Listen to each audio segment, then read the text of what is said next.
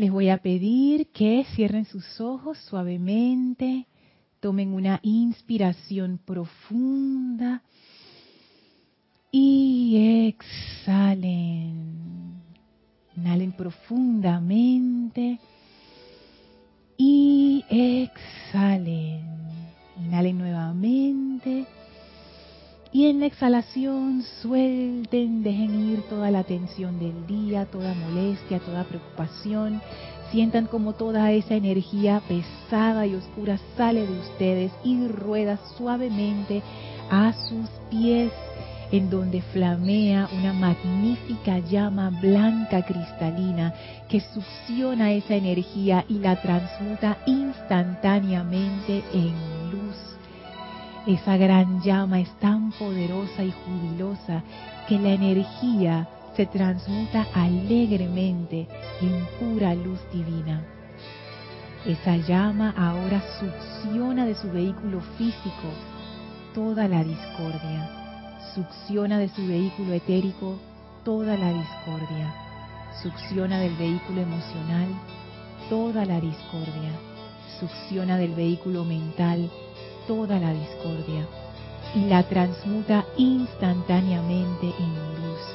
Y esa energía ahora liberada se eleva jubilosa, radiante, descargando sus bendiciones dentro de sus auras y esa llama ahora sube desde sus pies y sobrepasa sus cabezas, envolviéndolos en un gran pilar de fuego blanco. Sentimos como este pilar es una gran protección invencible, una gran energía purificadora mediante el amor.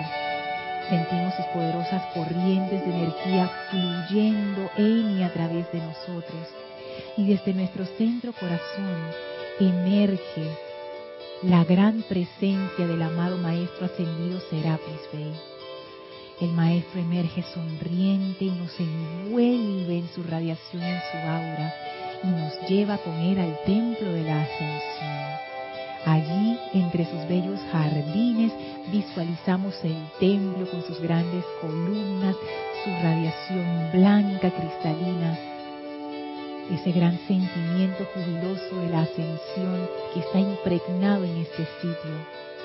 Y ahora de la mano con el Maestro subimos las escalinatas, atravesamos el primer templo, el templo azul, atravesamos el segundo templo, el templo dorado, entramos al tercer templo, el templo rosa, y en la pared del fondo están las puertas del cuarto templo. Esas grandes puertas corredizas se abren y entramos con el Maestro al cuarto templo, a esta habitación blanca de pura luz que no tiene paredes ni límites. Las puertas se cierran tras nosotros y ahora estamos con el Maestro en comunión alegre y gozosa. Sentimos la gran radiación jubilosa del amado Maestro ascendido Serapis y abrimos nuestra conciencia con total confianza y amor para ser llenos a plenitud de esa radiación. Con gran júbilo y amor recibimos esta conexión maravillosa con el Maestro, de manera que toda esta enseñanza se convierta en vida, se convierta en acción y en comprensión en nuestras vidas. Vamos a permanecer en este estado de conciencia jubiloso, receptivo y reverente mientras dura la clase. Tomen ahora una inspiración profunda. Exhalen y abran sus ojos.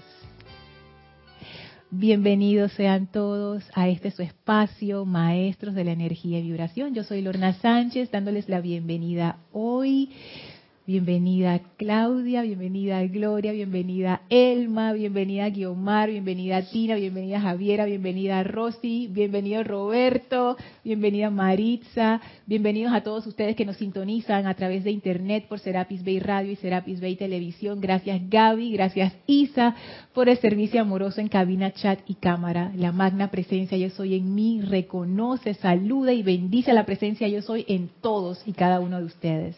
Yo soy aceptando igualmente. Gracias por estar aquí. Hoy nos acompaña el grupo de Serapis Bay de Chillán, Chile, porque nosotros no somos el único grupo Serapis Bay, hay otros, así es que nuestros hermanos nos acompañan hoy desde Chile, las bellas damas.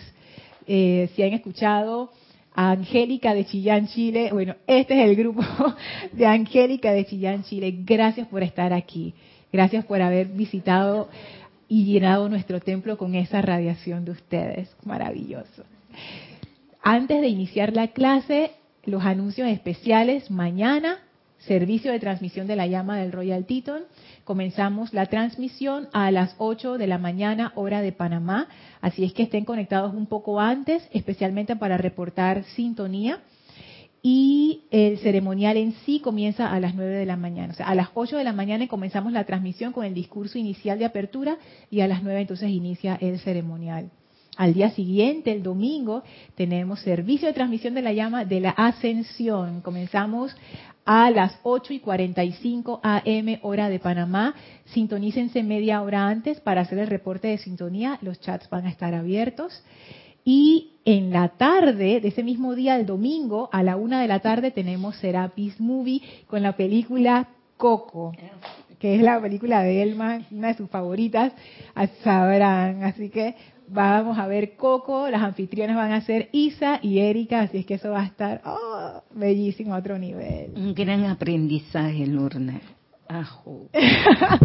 ya saben, Elma los ha entusiasmado para que se sintonicen el domingo. Recuerden, no transmitimos la película, sino los comentarios. Así que cada quien con su película, su DVD o su, o su eh, archivo digital en casa para verla todos juntos y compartir la enseñanza. Así que bueno, recuerden, bastante actividad. Sábado, transmisión de la llama del Royal Teton, Templo de la Precipitación.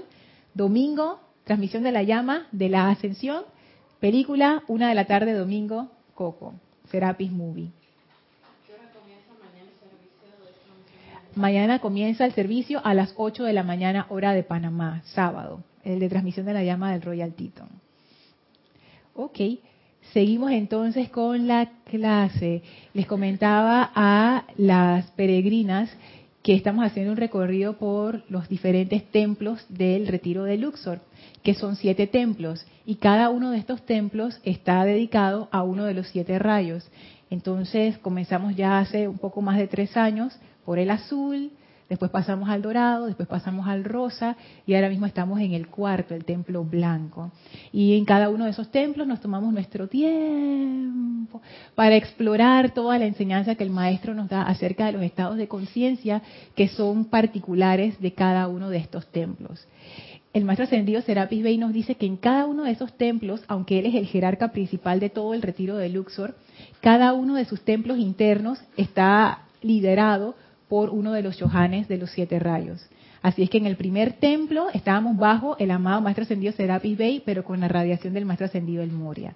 En el dorado estuvimos con el amado maestro ascendido Lanto, en el rosa con el maestro ascendido Pablo el Veneciano y ahora estamos con el maestro ascendido Serapis Bey. Así es que estas idas y venidas por el cuarto templo han sido muy interesantes. Ahora mismo lo que estamos explorando es cómo se siente entrar al estado crístico. ¿Qué pasa cuando uno empieza a trascender el ser externo personal y empieza a entrar a ese estado superior, que es el estado crístico? Los maestros ascendidos nos hablan que hay cuatro cuerpos inferiores, el más grueso físico, eh, perdón, burdo o tangible es el físico, después le sigue el etérico, que es un poco más sutil, pero que incluso algunas personas lo pueden percibir. O sea que es menos denso que el físico, pero todavía suficientemente denso para que alguien muy sensible lo perciba. Después viene el emocional, después viene el mental, y el mental se divide en dos, el mental inferior, que es nuestra, mente y nuestros pensamientos, y el mental superior, que los maestros ascendidos llaman, que es el santo ser crístico. Es una dimensión adicional de la mente a la que nosotros generalmente no tenemos acceso. No tenemos acceso porque eh, los maestros lo ponen muy interesante, dice que estamos sumergidos en la ilusión, estamos detrás del velo de Maya, que eso significa que aparentemente nos hemos desconectado de esa fuente, aparentemente, porque realmente uno no se puede desconectar, porque si nos hubiéramos desconectado no seríamos. El hecho de que somos individuos, somos aquí, quiere decir que existe esa conexión, pues estamos vivos y somos manifestaciones de esa vida, pero no estamos conscientes de esa parte. De la misma manera que uno no es consciente de las cosas que están en nuestro subconsciente, pero es parte de nosotros, pero hay habitaciones de nuestra propia casa que no conocemos. Asimismo, el santo ser crístico es, digamos, que es una habitación superior a la cual no hemos visitado mucho. Y lo más seguro es que hayamos tenido alguna experiencia, esas experiencias que tú dices, wow, como un toque de lo que es ese estado de conciencia, pero todavía no estamos ahí de manera regular o más permanente. Entonces, ¿qué se siente entrar al estado crístico? Y estábamos estudiando una enseñanza de la maestra ascendida Lady Nada, en donde ella precisamente contesta esa pregunta. Y ella decía, eso está en el libro Pláticas del Yo Soy, en el capítulo 25. Mi experiencia personal ha sido que cuando me hice consciente de lo que significaba y comencé a utilizar la presencia yo soy, encontré que en breve perdí toda conciencia de espacio o tiempo y que todos los días, a medida que iba entrando más plenamente a esta expansión de conciencia, encontraba que todas las cosas que deseaba estaban justo a mi alcance, justo bajo mi poder gobernante individual. Y con ello vino la conciencia de que el amor divino era el magno poder cohesivo que sostenía unidas y en su lugar todas las cosas, que este amor divino dentro de mí, del cual había comenzado a aprender, me hacía un magneto invencible para todo lo que mi corazón pudiera desear. Entonces ahí ella da varias claves. Una de las primeras es que ella empezó a perder la conciencia de tiempo y espacio. Y no es que a uno, como decíamos en la clase anterior, no es que ahora uno dice, ah, ahora voy a llegar tarde, si no hay tiempo ni espacio. No, no es eso. Y el maestro ascendido Serapis Bey lo aclaraba. Él dice, vamos a empezar a dejar de ver al tiempo y al espacio como condiciones limitantes. Por ejemplo, ay, yo, yo no puedo aprender eso porque yo estoy muy vieja. Yo estoy condicionándome ahí. En realidad, si yo lo quiero aprender, yo lo puedo aprender pero a veces uno se condiciona con, ah, es que estoy muy joven, estoy muy vieja, no tengo tiempo, ah, es que no tengo tiempo. Y el maestro te dice, una de las cosas que va a empezar a pasar es que esa conciencia se va a empezar a romper. Y algo que la maestra, ascendida Lady también dice es que uno va a empezar a tomar control sobre todos los aspectos de su vida. Dice que ella se empezó a dar cuenta que las cosas que ella deseaba estaban dentro de su rango, dentro de su autoridad, tú empiezas a recordar quién tú eres y tú empiezas a ordenar tu vida. Pero es muy interesante cómo es el, proceso. Uno no se empieza a decir, yo soy el poder controlador y uno empieza a estresarse y a poner todo bajo control y a todo el mundo bajo control. Ella dice que eso se da por el amor, que ella empezó a aprender eso del amor y que el amor es una fuerza, ella lo describe como un magno poder cohesivo. O sea, ella empezó a experimentar el amor como lo que verdaderamente es, no como un sentimiento. El amor no es un sentimiento, nosotros lo percibimos a través del sentimiento, pero el amor es muchísimo más. El amor es una tremenda fuerza y es una conciencia también. Y una de las hipótesis que estamos experimentando en la clase es que esa conciencia de amor que es verdaderamente amor incondicional. Esa conciencia es la conciencia crística. Porque el amor del ser externo, que es donde estamos ahora mismo nuestra conciencia actual, es un amor transaccional. Yo te doy, pero tú me tienes que dar. Yo te trato bien para que tú me trates bien. Y si tú me tratas mal, estamos en problemas. Porque yo te voy a tratar mal también. Es un amor que siempre está esperando algo a cambio. Y esos intercambios, la mayoría de las veces, no son conscientes. Hay muchas veces que uno piensa que uno está haciendo las cosas altruistamente y no. Siempre hay detrás una expectativa de qué voy a ganar de esto. Y no lo vean como algo así perverso o malo, sino es simplemente la naturaleza del ser externo. que está esperando esa gratificación. Incluso puede haber situaciones en donde uno diga, no, pero si nadie se está dando cuenta que yo estoy haciendo eso. Sí, pero tú estás derivando ese sentido de que, ah, me engrandezco y me siento grande, mira lo que estoy haciendo y nadie se está dando cuenta qué humilde que soy. Entonces eso es como, tú estás esperando algo, o sea, tú estás sacando algo de ahí. No, no es solamente hacerlo porque tú deseas hacerlo, él mismo. Lorna, yo veo esa programación en los niños desde un año. Cuando quieren una galleta o quieren algo, entonces ellos están, te buscan, te acarician, te dan besos y después tú le entregas algo. Sabrás, sabrás que sí, porque ellos saben bien cómo funciona la cosa. Yo te doy, pero tú me das. Y si no me das, entonces no te doy. Entonces eso no es para que uno se escandalice, ni para que uno se sienta mal, ni para que uno se sienta culpable, simplemente es para que uno tome conciencia y uno se dé cuenta que uno sí tiene expectativas, pues. Y la maestra ascendida Lady Nada dice, cuando uno empieza a entrar a la conciencia crística, uno empieza a entrar a la verdadera conciencia del amor. Uno se empieza a dar cuenta que ese amor, primero que todo, te hace súper poderoso. Segundo, hace que todas las cosas en tu mundo se ordenen y se ajusten. Y tú te conviertes en ese director de tu propia vida. ¿Por qué uno se vuelve poderoso con el poder del amor?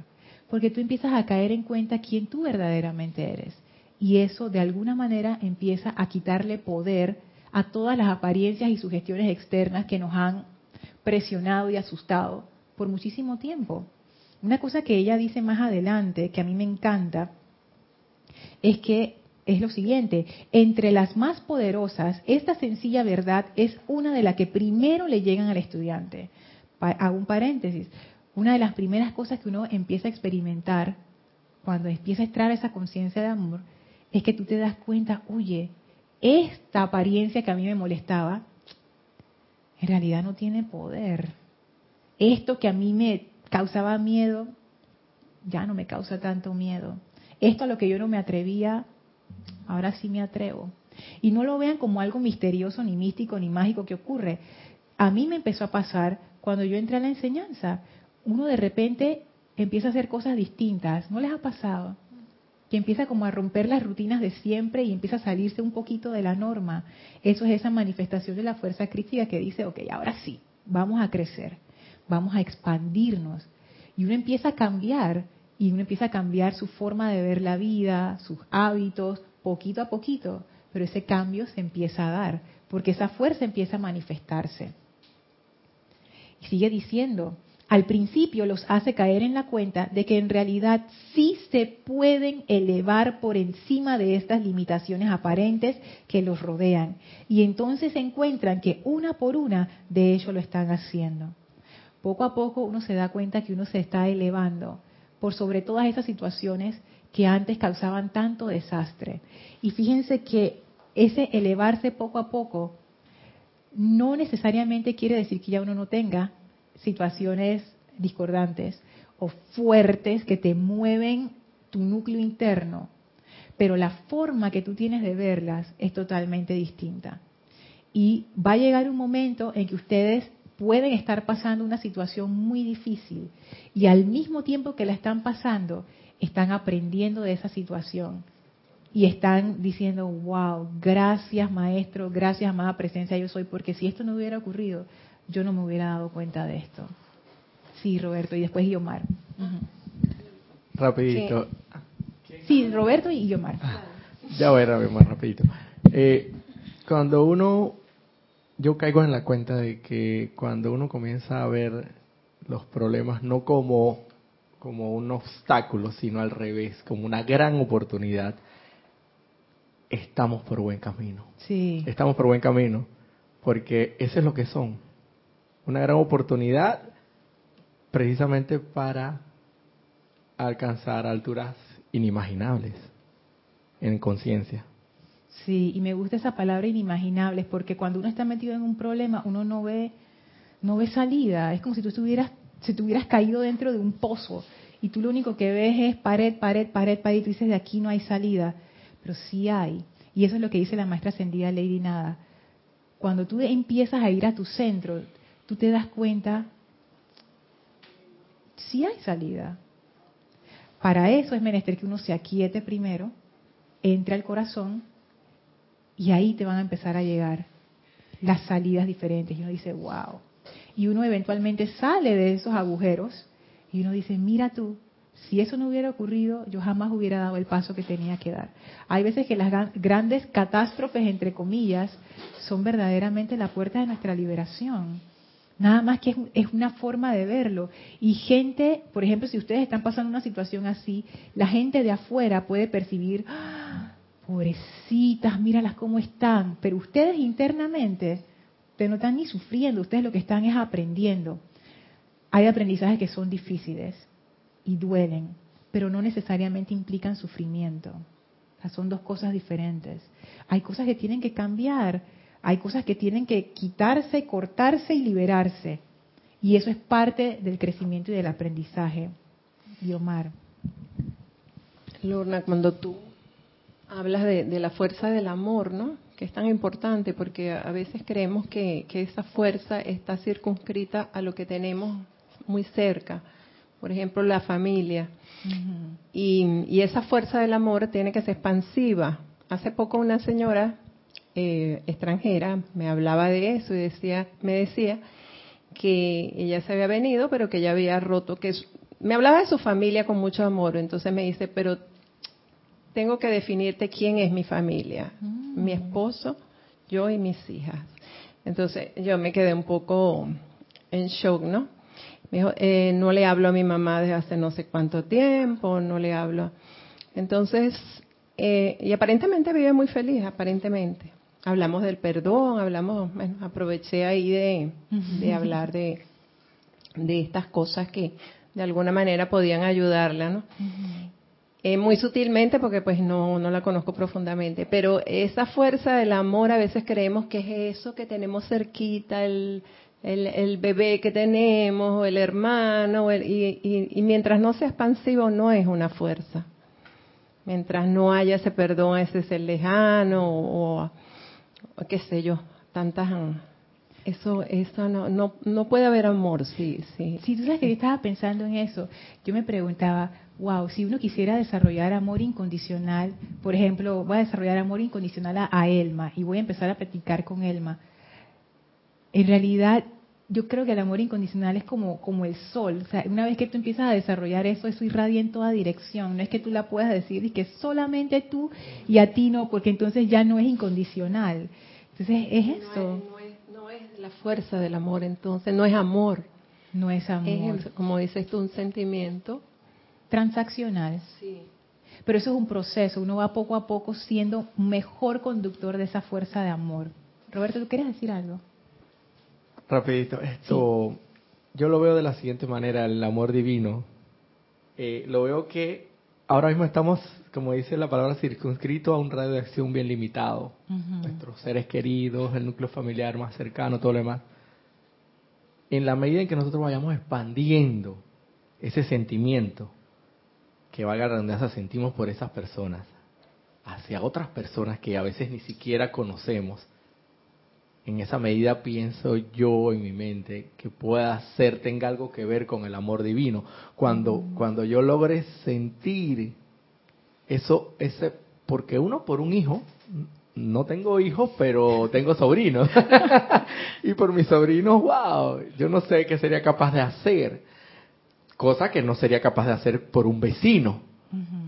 Pero si eso, esa misma habilidad, esa misma arrojo que yo tuviera por ese sobrino, lo tuviera por, ese vecino, yo pienso que mi radio de acción se va expandiendo y ya se va volviendo en, algo más, más grande, ¿no? O sea, en la medida en que tú vayas expandiendo ese, ese radio de acción, en esa medida de ese sentimiento, yo pienso que puede tener algo que ver con ese amor divino.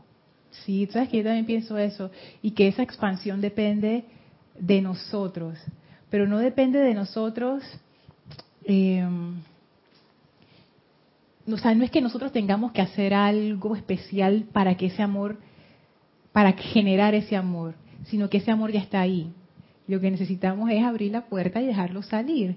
Pero como uno tiene todas sus puertas con llave, convenientemente trancadas con todas nuestras programaciones y cuestiones, ese amor no es libre para emanar y salir. Y entonces parte del proceso de purificación es precisamente eso. Y el proceso de purificación mediante el fuego violeta tiene una cualidad bien especial. No sé si han escuchado la frase amor liberador.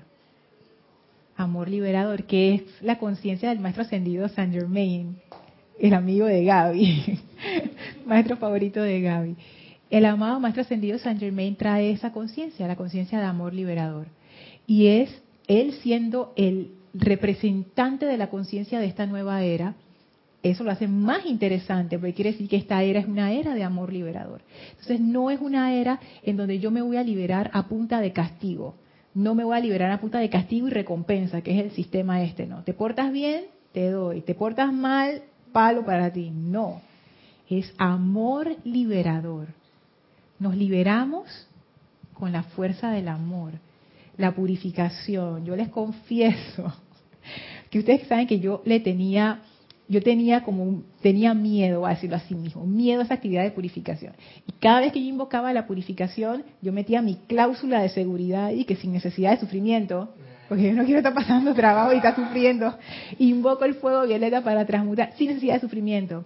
Hasta que caí en cuenta, pero es que esto no va a ser a punta de sufrimiento, esto es a punta de amor esta purificación es a punta de amor, Lorna, no hay nada que temer. Aquí, ¿qué, qué, miedo vas a tener si esto se hace mediante el amor?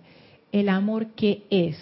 Y esa es otra cuestión, porque mi mente y nuestras mentes al tener esa necesidad de, tú sabes, defínemelo, dímelo, ¿cómo yo sé que es amor incondicional o impersonal? Los maestros le llaman al amor incondicional amor impersonal. Investigando, investigando de cosas que los maestros dicen, al final eh, llegué como a unas, a cuatro cosas que yo digo, wow, si uno hace esto, uno puede ser un buen vehículo del amor incondicional o amor impersonal. Y lo primero es la amabilidad. El maestro ascendido Saint Germain habla un montón de la amabilidad. Ser amable, ser amable. Y ser amable es bien interesante, porque ser amable es incluso dar más de lo que en ese momento se requiere. Por ejemplo, llega Tina, estoy yo en la cocina y llega Tina y dice Tina, ay, tengo sed. Y yo le digo a Tina con mucho amor, oye, sí, mira, ahí está el agua, ¿ves? hay agua fría. La amabilidad sería dar un paso más allá y decir, te sirvo. ¿Quieres te sirvo? Voy, te doy. Ay, tengo ganas de tomarme un tecito, dice Gloria. Entonces yo digo, ah, sí, mira, y hay de todo tipo de té, escoge el que tú quieras. La amabilidad sería un paso más allá y decir, oye Gloria, ¿qué té te gusta a ti? ¿Cuál es tu favorito? Tal. Ok, vamos, y yo te lo hago, con amor. O sea, amabilidad. Y son cosas sencillas, pero esa amabilidad es como ir abriendo esa puerta y destrancando. Ser amables con nuestras parejas, esposos, esposas, hijos, familiares, la gente que tenemos más cerca, porque generalmente uno es menos amable con la gente que es más cercana a uno. Por ejemplo, si estás con tu esposo y él viene y te abre la puerta para que tú pases, gracias. Porque hay veces que uno piensa, pues sí me tiene que abrir la puerta. ¿Sí o no? Hay micrófono, micrófono. tiene la obligación de hacerlo. Exactamente. Uno dice, oye, pero si es para eso es mi esposo, para que me abra la puerta. ¿Qué le pasa? Abre, abre y el día que no me la abre, no. Y justo eso que tú dices, Tina, es lo que yo pienso. Él no tiene ninguna obligación de abrirme la puerta. Pero si lo hace, gracias. No hay ninguna obligación de decirle a tus hijos, te amo. Darle un abrazo y que tengas un buen día. No hay. y, el chico se va y se puede ir y, no pasa nada. O sea, no va a pasar absolutamente nada. O a tu mamá, por ejemplo. Darle una llamadita, si no vives con ella o si vives con ella. Oye, mami, te quiero. Te amo. Esas cosas hacen tanta diferencia. Estás chateándole a alguien. Gracias. mándale un corazoncito, oye, gracias corazoncito, gracias carita feliz. Esas cosas hacen la diferencia. Y es bien interesante porque cuando uno es amable, ¿en quién está pensando uno? ¿En sí mismo o en el otro? En el otro. Exactamente. Entonces eso hace como que empieza a ejercitar tus músculos de amor. Te empieza a romper la identificación que uno tiene con su pequeña personalidad y tú empiezas a pensar, ah, Gloria me dijo que le gustaba este té. La próxima vez que Gloria venga yo me voy a acordar, ahí va a estar su té o lo que le gusta a Claudia. Claudia, tu flor favorita, cuando vienes ahí están las flores. Y uno lo hace porque uno lo quiere hacer, por, amabilidad. Y al inicio puede que se sienta hasta falso. Y uno dice, ay, pero... Ah". Pero poco a poco, porque uno es así, al hacerlo y al hacerlo y al hacerlo, esa fuerza del amor es como, como los ríos. Ustedes ven que los ríos, hay veces que ellos se, salen de cauce y se meten por unos caminitos y está ahí el, el agüita chiquitita pasando, pero con el tiempo eso se va haciendo más ancho, más ancho, más ancho, hasta que agarra otro, otro ramal del río. Y el amor es igual. Eso va erosionando todas nuestras asperezas, toda nuestra, nuestra forma angosta, va abriendo el corazón, poco a poco. Entonces ser amable, que son cosas sencillas, no es nada del otro mundo, ser amable es una forma de empezar a ser un vehículo del amor incondicional. Mari, ¿querías decir algo? Sí. Um, eh, lo que quiero decir ahora es, eh, todo esto que nos, nos estás diciendo es cierto cuando uno lo hace pensando en, la otra persona, pero a veces también la personalidad te hace creer otras cosas. O, o sea, que si yo hago algo por alguien, pero que mm, no está en la enseñanza, y piensa entonces de otra manera, que, que si estoy enamorada o que si esto que el otro, y no es así. Entonces es por esa razón que a veces también tenemos que tener un poquito como, bueno, a mi concepto, no sé, un poquito de, cuidado, porque a veces queremos dar ese amor incondicional, pero también hay que saberlo eh, dar porque hay gente también que se confunde. Sí, es cierto, hay que tener mucho discernimiento, no un poquito, mucho discernimiento, es cierto. Y, y eso es muy bueno lo que tú dices, Mari, es cierto. Sin embargo, el ejercicio externo, gracias por traer eso, el ejercicio externo es como la práctica de afuera, pero lo que uno va desarrollando es ese estado de conciencia de amor que se manifiesta como amabilidad. Entonces, aunque uno piense que, ay, con esta persona no es tan no es, tan buena idea hacer esta expresión de amabilidad, pero por dentro uno va desarrollando ese, esa disposición a ser amable. Sí, Claudia. pero a veces también pasa que uno tiene ese impulso, pero se te mete la mente. Ah, más cerquita dice. Ah, pero a veces se te mete la mente y dice, ah, no, pero esta persona me hizo esto, así que mejor. Entonces, está ese, ese impulso inicial y uno mismo, la mente, no sé, te lo ataja y, y ahí queda. Y en esos casos, ahí es donde este ejercicio se pone interesante, porque una forma de hacerlo sería, tú sabes que esta persona me hizo esto, yo la verdad no lo he perdonado, me molestó lo que me hizo, voy a ser amable de todas maneras.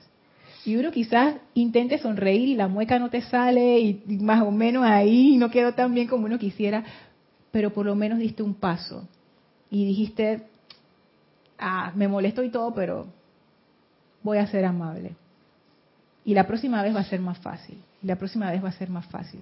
Hasta que va a llegar un momento en que esa, esa fuerza del amor va a ir erosionando. Y un día te vas a dar cuenta que tú lo haces porque lo quieres hacer. Y ya no es esta persona o esta persona, es que tú te has vuelto una persona amable. Una expresión de esa amabilidad. Roberto. Y tú sabes que ahora que mencionas ese ejemplo, lo más interesante de esta aplicación sería ejercitarla con la persona que tú más eh, rechazo sientes. Sería lo ideal, porque te, vas por el curso intensivo. te vas, sí, te vas, te vas por el curso intensivo y lo que se tenía que hacer, te tenías que graduar en cuatro años de técnico, en tres años de técnico, lo haces en seis meses, en tres meses ya eres técnico técnico en determinada rama, o sea, el curso intensivo. Entonces, ¿qué queremos? ¿Los tres años, los cuatro o los seis o los tres meses? Es que depende. Pero, pero no es tan fácil. Es que Por eso es intensivo. Depende, porque cada flor tiene su, su periodo y su forma de, de abrir. Entonces, yo diría, hay gente que va a tomar el, el, intensivo y se va a tirar así de cabeza. Pero para los que no, y yo soy de los que no. Yo estoy tomando un intensivito. para los que no, yo lo que diría es, vamos a practicar con la gente que nos cae bien. O con la gente con la cual no tenemos ningún problema, ni fu ni fa, o sea, neutral, siendo amables. De manera que cuando el momento llegue a esa persona que uno pueda dar el primer paso. Que salga bien, que salga mal, no importa, tuviste tu primer paso. Con discernimiento, como dice Maritza, pero uno hizo, movilizó la fuerza interna se permitió ser un vehículo del amor en mí. Gracias, Lorna. La, explicación que está dando, eso es una gran respuesta. porque Lorna? Yo laboro con 20 docentes que, mira, amiga, era algo tan imposible para manejar. Pero yo le preguntaba la presencia de Dios en mí. Yo decía, me han traído a laborar con ellas pero yo tengo que aprender cómo voy a convivir con ella y cómo voy a ganármelas. ¿Cómo voy a hacer la manera de ganármelas? Que ella vea que yo no vengo con esas intenciones como son ellas. Entonces yo comencé a, hacer el trabajo de apoyarla, ayudarla. Usted quiere que la ayude ya, que usted desea que yo le busque esto. Así me la fui ganando. Entonces, este, este año, es, hace un año eso, y cuando yo veía las fricciones entre ellas, yo le decía, ay no, ustedes son tan bonitas y se ponen así tan feas, no. Pero entonces ella, claro, yo soy una simple secretaria, ellas son unas profesionales con doctorado en educación, así que su conciencia de ella es otra conciencia elevada más que la mía. Entonces, ellas lo que veían, que yo le decía algo tan pequeñito que ellos veían que era más grande que lo que yo era. A hoy día, tú hubieras visto eso, no puede faltar el más. Acuérdate que tenemos que tomarte Elma. Acuérdate, Elma, que tiene que traernos las galletas. Pero ¿por qué? Gracias, Padre, que mi conciencia empezó a trabajar, a unificarlas a ella el sentimiento de amor y gratitud entre ellas y reconocer el valor que todas tenían esa conciencia de tanta maestría y tanto doctorado y que podían elevarse de una forma armoniosamente. Y gracias Padre Lorna que, bueno, le pude controlar y dominar esa parte, pero eso no era fácil. La sobornaste con azúcar, con las galletitas. y con la ah, azúcar pues, del alma. mira, aquí hay unas galletas, mira que te traigo los chicharrones, uh. todo eso, mira. ¿Sabes qué chicharrón? El chicharrón es la piel del cerdo frita. Y aquí en Panamá se come bastante. A la gente le gusta su grasita. Y eso me lleva al segundo punto, el punto de la buena voluntad.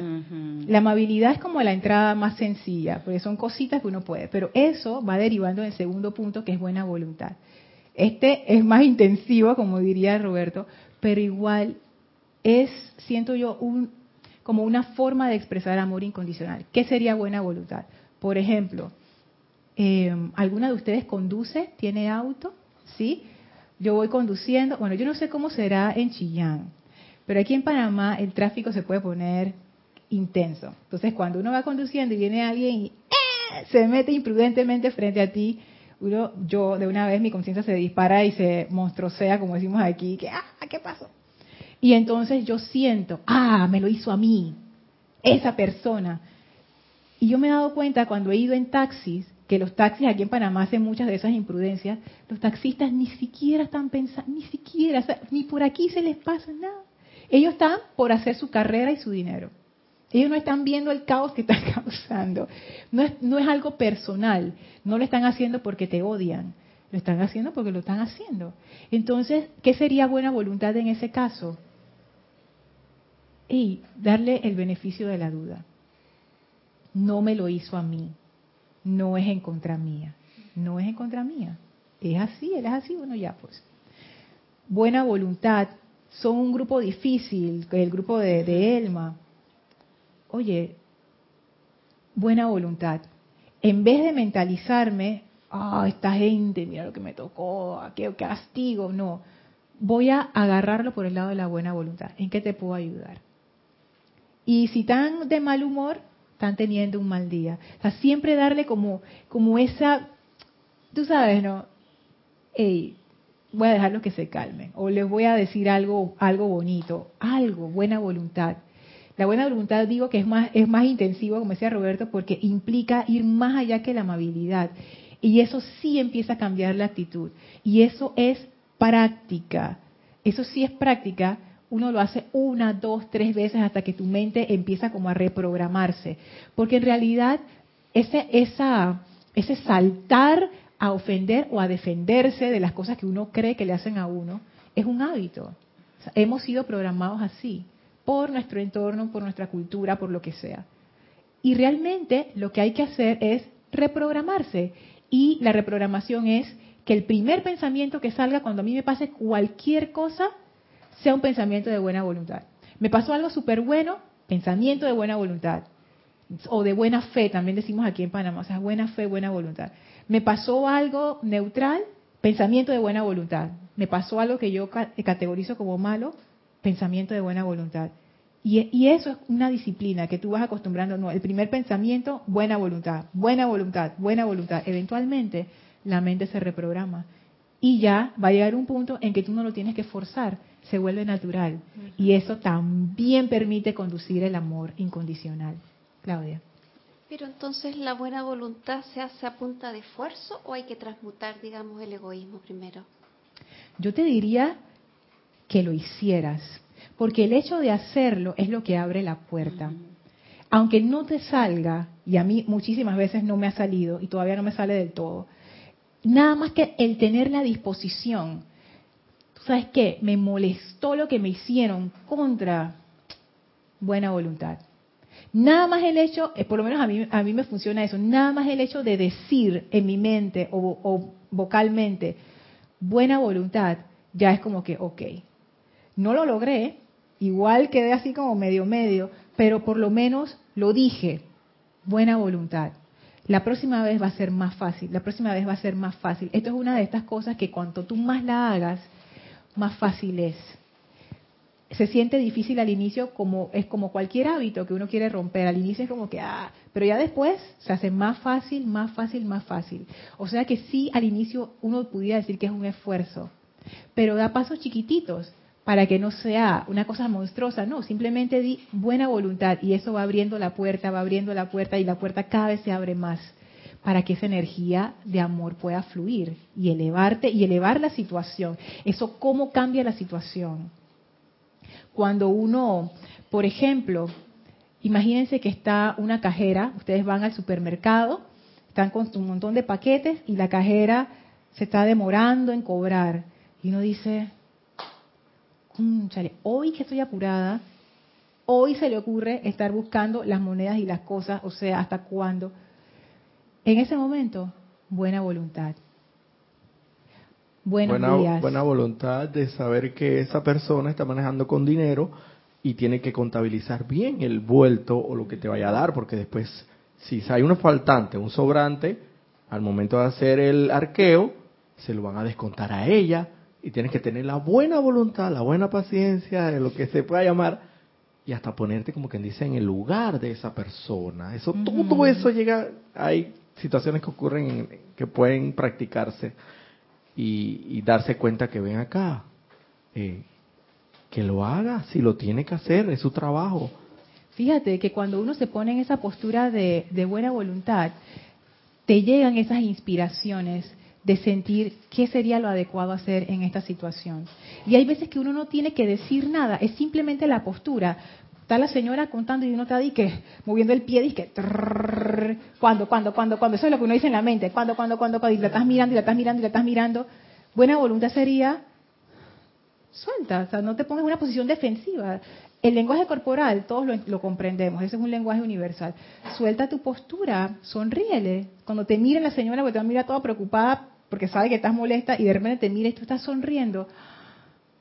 Qué descanso. Oye, cuando uno está pasando la difícil y tú te sientes presionado y cuando tú miras y tú piensas que la persona que te va a atacar te sonríe, ¿cómo uno no se siente? Como que, oye, gracias, gracias.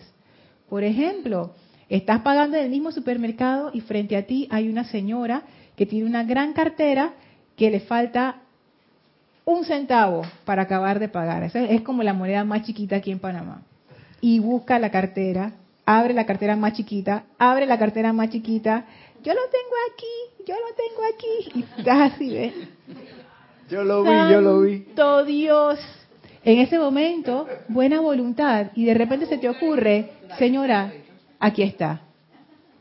Salvas a la señora de estar avergonzada, porque nadie está feliz en esa situación. Salvas tiempo a todos los que están en la fila, incluyéndote a ti. Salvas a la cajera de después de estar apurada porque todo el mundo está ahí que mira, no sé qué, y por qué no le dice que se vaya. Entonces, buena voluntad resuelve las cosas. Cuando una persona está molesta contigo y viene, como se dice en Panamá, con dos piedras en la mano, o sea, viene molesto, y tú le dices, y puede, y puede ser cualquier persona, en vez de decirle, la persona te dice, dice ¿por qué no haces esto? No sé qué. Y tú dices, ¿pero qué te pasa a ti? ¿Por qué me hablas así? Uno puede tomar otras alternativas, como dice Maritza, discernimiento primero, pero puede ser que la persona llegue y como uno está en buena voluntad, te llega la inspiración y tú le dices, ves a la persona, ¿te pasa algo? ¿Te puedo ayudar? Fíjense, la cantidad de veces que eso me ha pasado y que la persona es como si se desinflara así de, sí me pasa algo, tengo tremendo problema en mi casa ya la conversación da un giro totalmente diferente. Entonces, buena voluntad. Es como dar ese paso adicional. Esa buena voluntad está acompañada del deseo de comprender también.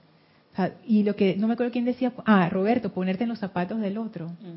Eso es, eso es maravilloso, si uno lo puede hacer.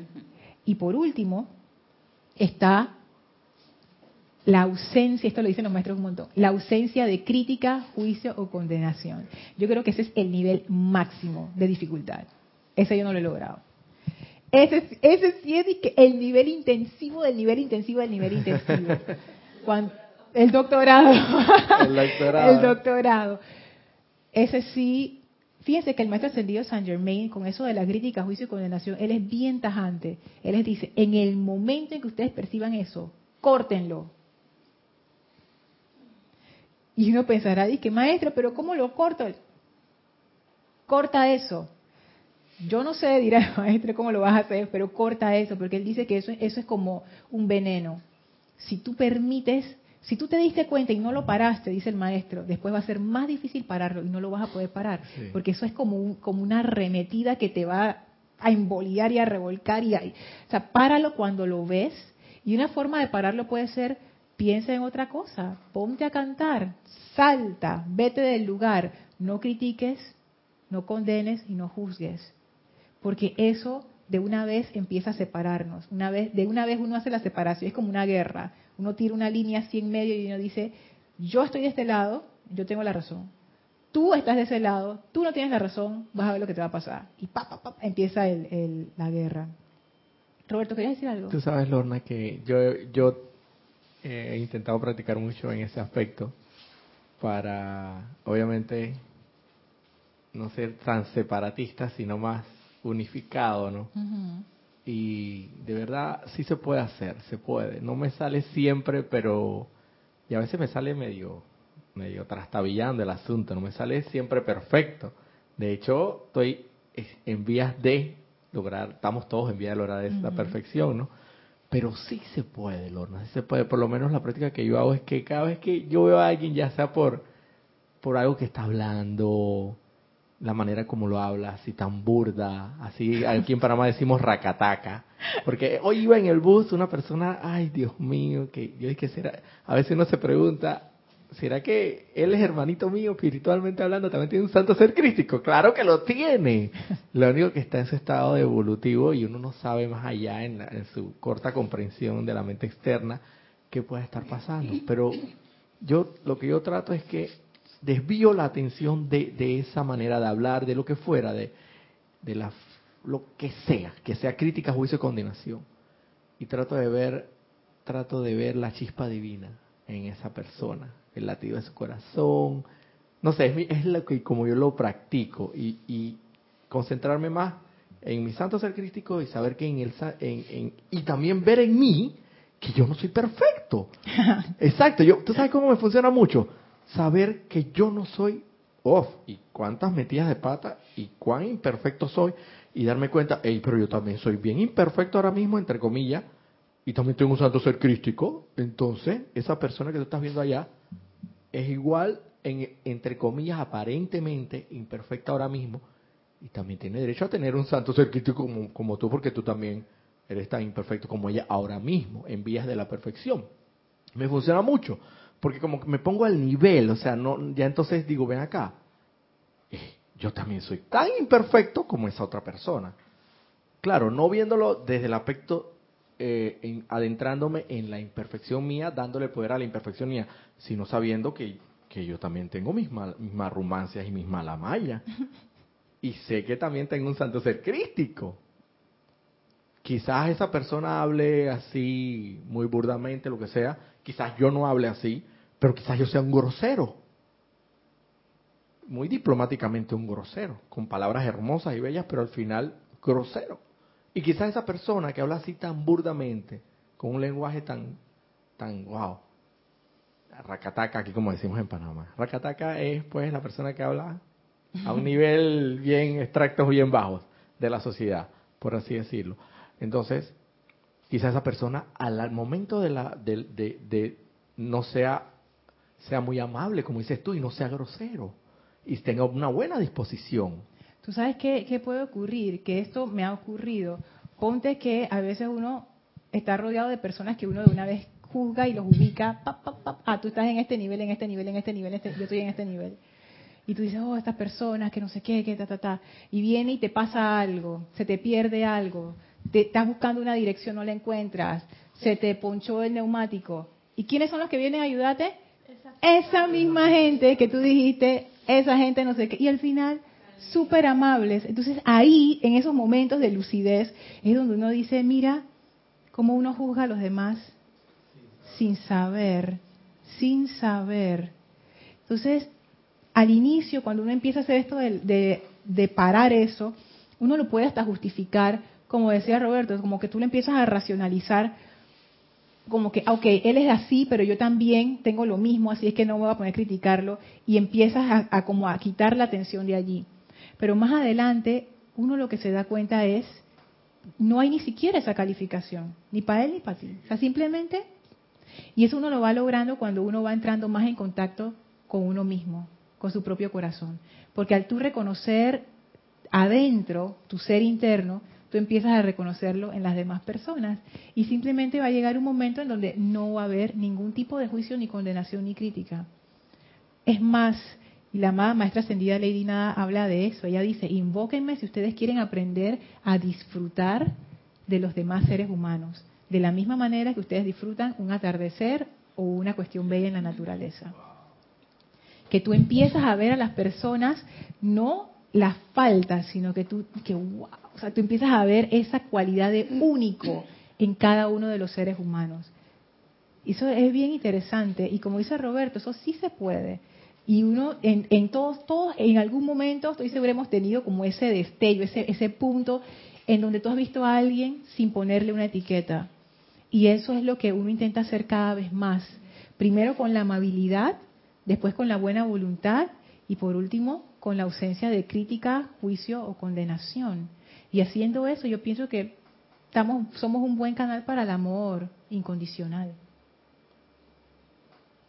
Yo pienso, Lorna, que también ayuda mucho eh, ese poquito de crítica, juicio y condenación que sentiste, que sabes que va impregnado de una energía negativa, oscura, y que cambiaste, cambiaste la atención, decidiste, por, por, propia decisión decidiste, vean acá, esto no está correcto, y hiciste el cambio, también ese poquito de energía también es bueno aplicarle la llama violeta para que, la llama violeta, y por eso fue otra transmutadoria que tenemos este conocimiento tan inmenso, para que ese, eh, eh, quizás no sé cuánta cantidad de energía que puede haberse ido en, en calificada con sombra o, con, con, crítica, juicio y condenación, que no sabemos que no es, no es un sentimiento constructivo, sino destructivo, inarmonioso, también ayudarle a que se transmute en el camino, que no vaya tan lejos. Si iba a llegar de aquí a, a Tocumen o del aeropuerto, que nomás llegue aquí hasta, hasta la esquina, aquí hasta, hasta la empresa esta de autos, no sé, o, cerquita, pues, no se vaya más allá, no se intensifique tanto. Cámbialo, o sea, aplícale el fuego transmutador, para eso lo tenemos. Claro, o invoca en ese momento a algún maestro ascendido, eso también funciona. Amada maestra ascendida Lady Nada, uff, la cantidad de veces que yo he usado a la maestra ascendida Lady Nada cuando he tenido problemas con mi esposo. Porque hay veces que, como digo, en esas situaciones la gente más cercana es cuando uno más, más problemas tiene en, en hacer esa buena voluntad y amabilidad. Pero los maestros ascendidos de alguna manera increíble, ellos te ayudan y te dan como su energía que te eleva y te permite ver las cosas de otra manera. Y con eso quería terminar la clase. Sí, una Sí, sí, por favor. Una duda que siempre tenía al respecto en cuanto a no juzgar ni criticar, pero no sé cómo considerarlo cuando uno eh, hace un juzga, no juzga, pero hace una no sé, una valoración a alguien, ya sea lo alaba o le dice tú eres perfecto en esto, eso es juzgar también. en, cierta forma sí, tampoco, tampoco pero no lo veas como algo de que, ah, esto es malo o no, sino que eso de juzgar y criticar es como ponerle una etiqueta a alguien con base en las características de esa persona. Ah, este niño se porta súper bien, qué buen niño eres. Por favor, síguelo haciendo, porque esos mensajes positivos son importantes, sobre todo en nuestra sociedad, donde hay tantos mensajes discordantes que te dicen tú no sirves, tú eres malo, tú eres tonto, no sé qué, eso está bien, o sea, no es que esté mal. Sin embargo, esta actividad del amor incondicional, cuando uno va entrando más, tú te vas dando cuenta que a pesar de esas condiciones, de que esas características, tú amas a ese ser solo por ser. Por ejemplo, ¿tienen mascotas? Isa que tiene un montón de mascotas. Vamos a decir que tienen tres perros y viene una persona y te dice, oye, ¿tú amas a tus tres perros? Sí. ¿Y tú amas al perro ese que se hace caca en tu sala cada vez? Tú dices, sí. ¿Y qué tanto lo amas? Tiene todo mi amor. Y al otro ese perro que se come tus zapatos, ¿tú lo amas? Sí, lo amo. Lo amo con todo mi corazón. Y a ese otro perro que te saluda cada vez que tú llegas a tu casa y te, y te pide mimos y te alaba cada vez que tú llegas y te hace sentir tan bien, ¿tú lo amas? Sí, tiene todo mi corazón. O sea, no importa. Si te portas bien, te amo. Si te portas mal, te amo. Porque no tiene que ver con tu comportamiento, no tiene que ver con tu condición, no tiene que ver con lo que tú haces o dejes de hacer. Tiene que ver porque eres tú. Y el perrito de la calle también tiene que ver porque eres tú. Simplemente porque eres tú. Y eh, a eso se refieren los maestros. No, es, no son tanto las palabras que uno diga a otras personas. Por ejemplo, si uno ve a una amiga que se ve súper bonita, oye, qué bien te ves. Genuinamente te sale decirlo, tú lo puedes decir. Pero a lo que los maestros se refieren más bien es a cómo yo te trato con base en lo que tú haces. Porque cuando uno hace un juicio, es como, es como, es justamente es un juicio, así como cuando uno enjuicia a alguien, tú lo pones en, el banquillo de los acusados y entonces tú decides, tú te has portado mal conmigo, te pongo la sentencia, no te voy a volver a hablar más nunca, después lo condenas. Ah. Y eso qué quiere decir que mi imagen de ti ya quedó condenada. Si me trataste mal en un día, aunque tú seas una persona súper amable, ese día me trataste groseramente, ya para mí tú eres siempre una grosera. Y se lo digo a todo el mundo. A todo el mundo se lo va a decir. Juicio, crítica y condenación. Yo te juzgué y te condené. Y encima se lo dije a todo el mundo, la parte de la crítica, que no es solamente interna, sino también lo que uno comparte indebidamente con los demás. Entonces, más bien a eso se refiere. No a no decir, o sea, por supuesto, cosas armoniosas. Es más bien ver ese proceso interno que tiene lugar cuando tú le pones una etiqueta a alguien si viene una persona mal vestida, yo lo trato de una manera. Si viene una persona bien vestida, yo lo trato de otra manera. Muchas veces esa crítica va, va inconsciente, o sea, ni siquiera es consciente en muchas ocasiones. Gracias. A la orden. Así es que esto, esto de amar incondicionalmente es un estado de conciencia diferente. No es lo que nosotros estamos acostumbrados, es un estado superior. Y ese amar incondicionalmente no es difícil. Cuando uno se eleva a ese estado de conciencia mediante la amabilidad y la buena voluntad, amar es fácil y te sale fácil. Y no, y no está, bueno, para Claudia sí, para Gloria y más o menos, para Elma ya, ya se me acabó. El amor no se acaba. El amor no se acaba. Si alguna de ustedes es madre y tienen varios hijos, ustedes pudieran decir que el amor se me acabó y que, ay, ya para el segundo hijo se me acabó. Se me fue todo con el primer hijo, ya no tengo más amor que dar. No. Yo creo que por eso el amor se compara con el fuego. Si yo, te, si yo le doy agua a Gloria o a Tina de este vaso, yo quedo con menos agua, porque yo la compartí. Pero si yo tengo una vela encendida y enciendo muchas velas aquí, yo no quedo con menos fuego, hay más luz. Y el amor tiene esa naturaleza. El amor no se puede medir, el amor no, no, tiene forma de medirse porque siempre es total, siempre es el verdadero amor.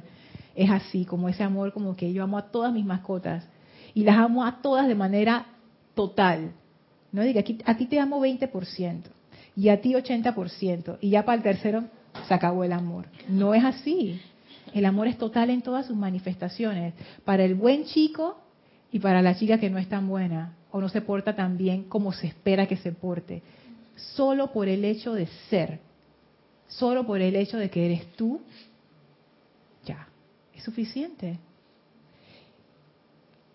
¿Y por qué me amas? La pregunta que a veces las damas le hacemos a los caballeros. Porque sí. sí. No es de que, ay, porque tú eres... Cuando uno llega a ese punto de amor incondicional, no hay razón. No hay ninguna razón. porque sí, pues. Yo creo que ese es el amor como más puro, porque es, ese sí no está esperando nada a cambio. No hay nada que esperar. Total irradiación. Y qué bueno. Vamos a, dejar la clase allí. ¿Hay alguna algo en el chat? Ok. Entonces vamos a despedirnos del maestro. Les voy a pedir que cierren sus ojos y lleven su atención a Luxor. Visualicen al maestro ascendido Serapis Bey frente a ustedes, dándole su abrazo amoroso, esa bella sonrisa, esa bella energía del maestro que las envuelve ahora en su manto de protección, en su manto de bendición, muy especialmente en su manto de amor Permítanse ser amados y amadas por el amado Maestro Ascendido Serapis Bey, sin ningún tipo de condición ni límite. Y queden con este regalo de amor en sus corazones, de manera que siga creciendo y creciendo hasta que se expanda plenamente a través de ustedes. Con gran amor nos inclinamos en conciencia ante el Maestro Ascendido Serapis Bey y ahora nos retiramos del cuarto templo, nos retiramos del tercer templo, nos retiramos del segundo templo, nos retiramos del primer templo, descendemos las escalinatas, estamos ahora en el jardín y envueltos en esa victoriosa llama blanca, regresamos al sitio donde nos encontramos físicamente y aprovechamos para expandir esa energía de ascensión y de amor a todo nuestro alrededor. Tomamos ahora una inspiración profunda. Exhalamos y abrimos nuestros ojos. Muchísimas gracias por habernos acompañado. Recuerden, mañana servicio de transmisión de la llama del Templo de la Precipitación. Comenzamos a las 8 a.m. hora de Panamá al día siguiente, domingo. Servicio de transmisión de la llama de la ascensión. Comenzamos a las 8 y 45 a.m. hora de Panamá y en la tarde, 1 p.m. del domingo, será Peace Moving. Esperamos que nos puedan acompañar. Muchísimas gracias a todos. Yo soy, Lorna Sánchez. Esto fue Maestros de la Energía y Vibración. Deseo para todos ustedes mil bendiciones. Gracias. gracias.